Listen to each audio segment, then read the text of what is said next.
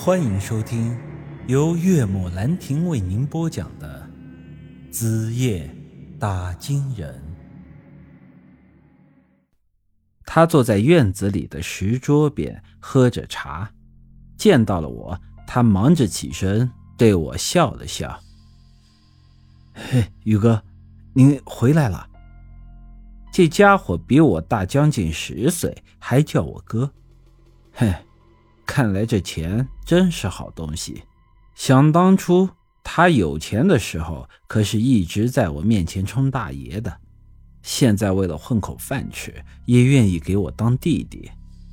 我一脸没好气的说道：“还待在我家干什么呢？我和你可不熟，难道你还想留下来蹭顿晚饭？”我这话算是比较侮辱人格的了。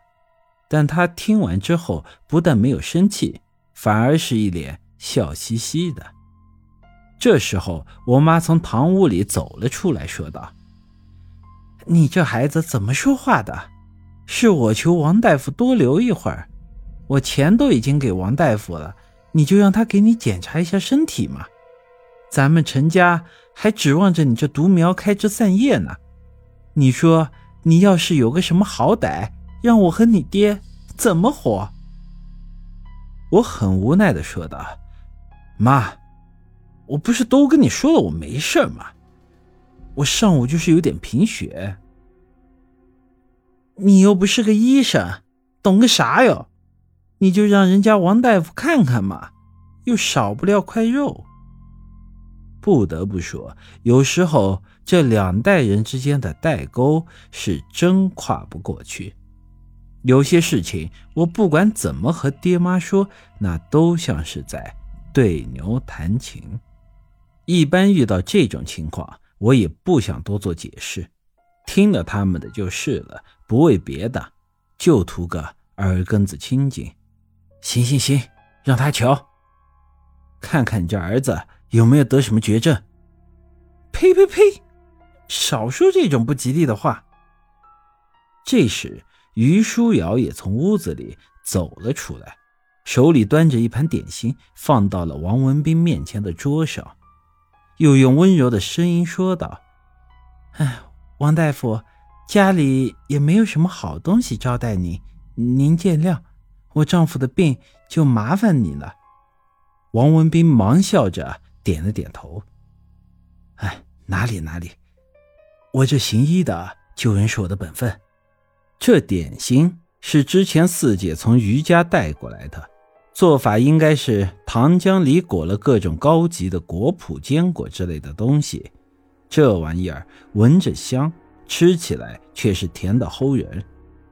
现在的人早已经不喜欢这类点心了，但当时的人肚子里没油水，就喜欢这种高能量、高甜度的东西。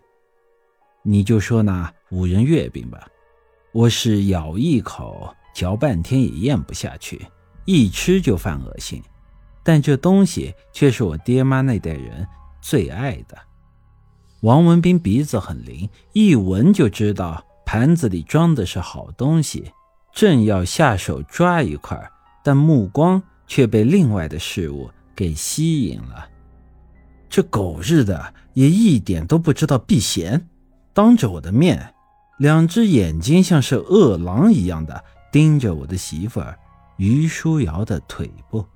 相比于村里的姑娘，我这媳妇儿无论是衣着还是脸上的装扮，都要高级的好多个档次。走到外面，完全就是旧社会大小姐的样子。说句实在话，这于书瑶就算不是耗子精。娶了她，我心里也会不安的，因为就她这身材、这外貌，去外面走一圈，不知道要被多少人给惦记，搞不好哪天就被人给挖了墙角。我心里暗道：王文斌这孙子是看上了于书瑶了，这狗日的就是命里跟我犯冲。当初仗着他家里有钱，抢走了我的初恋，现在。又瞧上了我的媳妇儿，不过这时候我倒不觉得这是什么坏事，要是早知道的话，我当初就该想办法介绍他和于书瑶认识，让他去当那耗子精的女婿。如此，我现在也不会有这诸多的麻烦了。我拍了拍桌子，说道：“我说王大夫，可以开始了吗？”说着，装模作样的又是给我号脉，又是给我看舌苔。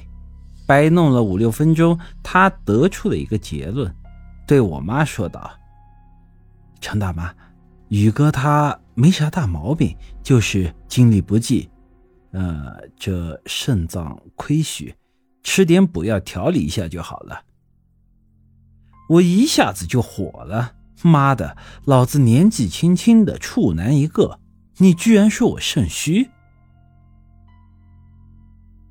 本集。